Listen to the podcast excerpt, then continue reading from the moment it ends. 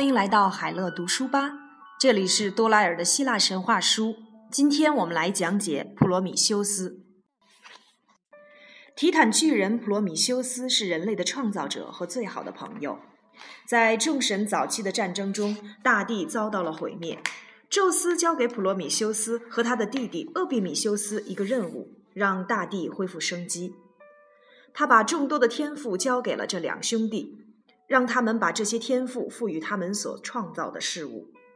他们来到了凡间，开始用河泥创造人类和各种野兽。聪明的普罗米修斯精心地按照神的模样塑造人类，厄比米修斯则飞快地造出了各种动物。由于缺乏远见，他很快就把好的天赋都用在了这些动物身上。当普罗米修斯把人造好时，他却发现，好的天赋都已经所剩无几了。动物可以跑得飞快，它们有更好的视力、更灵敏的嗅觉和更敏锐的听觉，也更有忍耐力。此外，它们还有暖和的皮毛，而人类却只能在寒夜中瑟瑟发抖。普罗米修斯对人类心怀歉疚，便去找宙斯，请求他把一部分圣火赐给可怜的人类。但是宙斯没有答应，圣火只能由神专享。普罗米修斯不忍看到他的人民受苦，他决定盗取圣火，尽管他知道宙斯会因此而严厉的惩罚他。他来到了奥林匹斯山，从圣火当中取出了一个燃烧的木块，藏在了空心的回香镜里。他把它带回到了大地上，将它交给了人类。并告诉他们，永远不要让这来自奥林匹斯山的火种熄灭。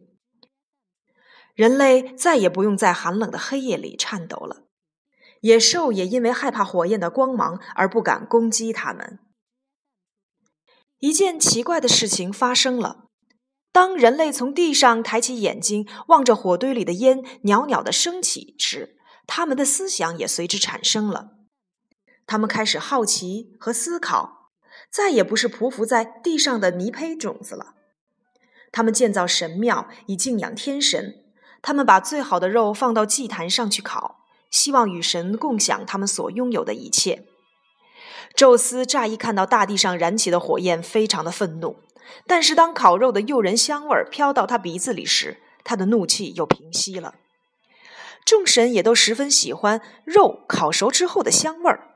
而这味道和他们天天享用的仙瑶和琼浆太不一样了。但是普罗米修斯知道人类的生活是多么艰难，他觉得人类把自己食物当中最好的部分烧掉太可惜了。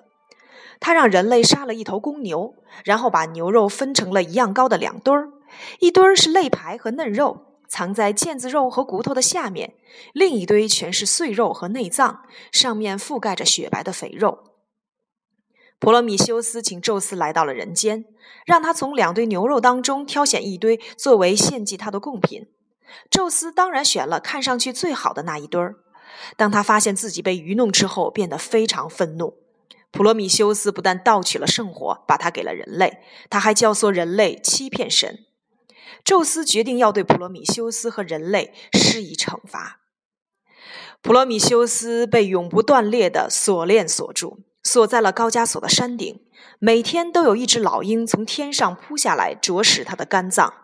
因为他是神，所以一到晚上，他的肝又会重新长出来。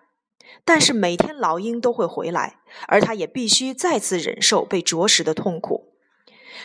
这就是普罗米修斯所受到的惩罚。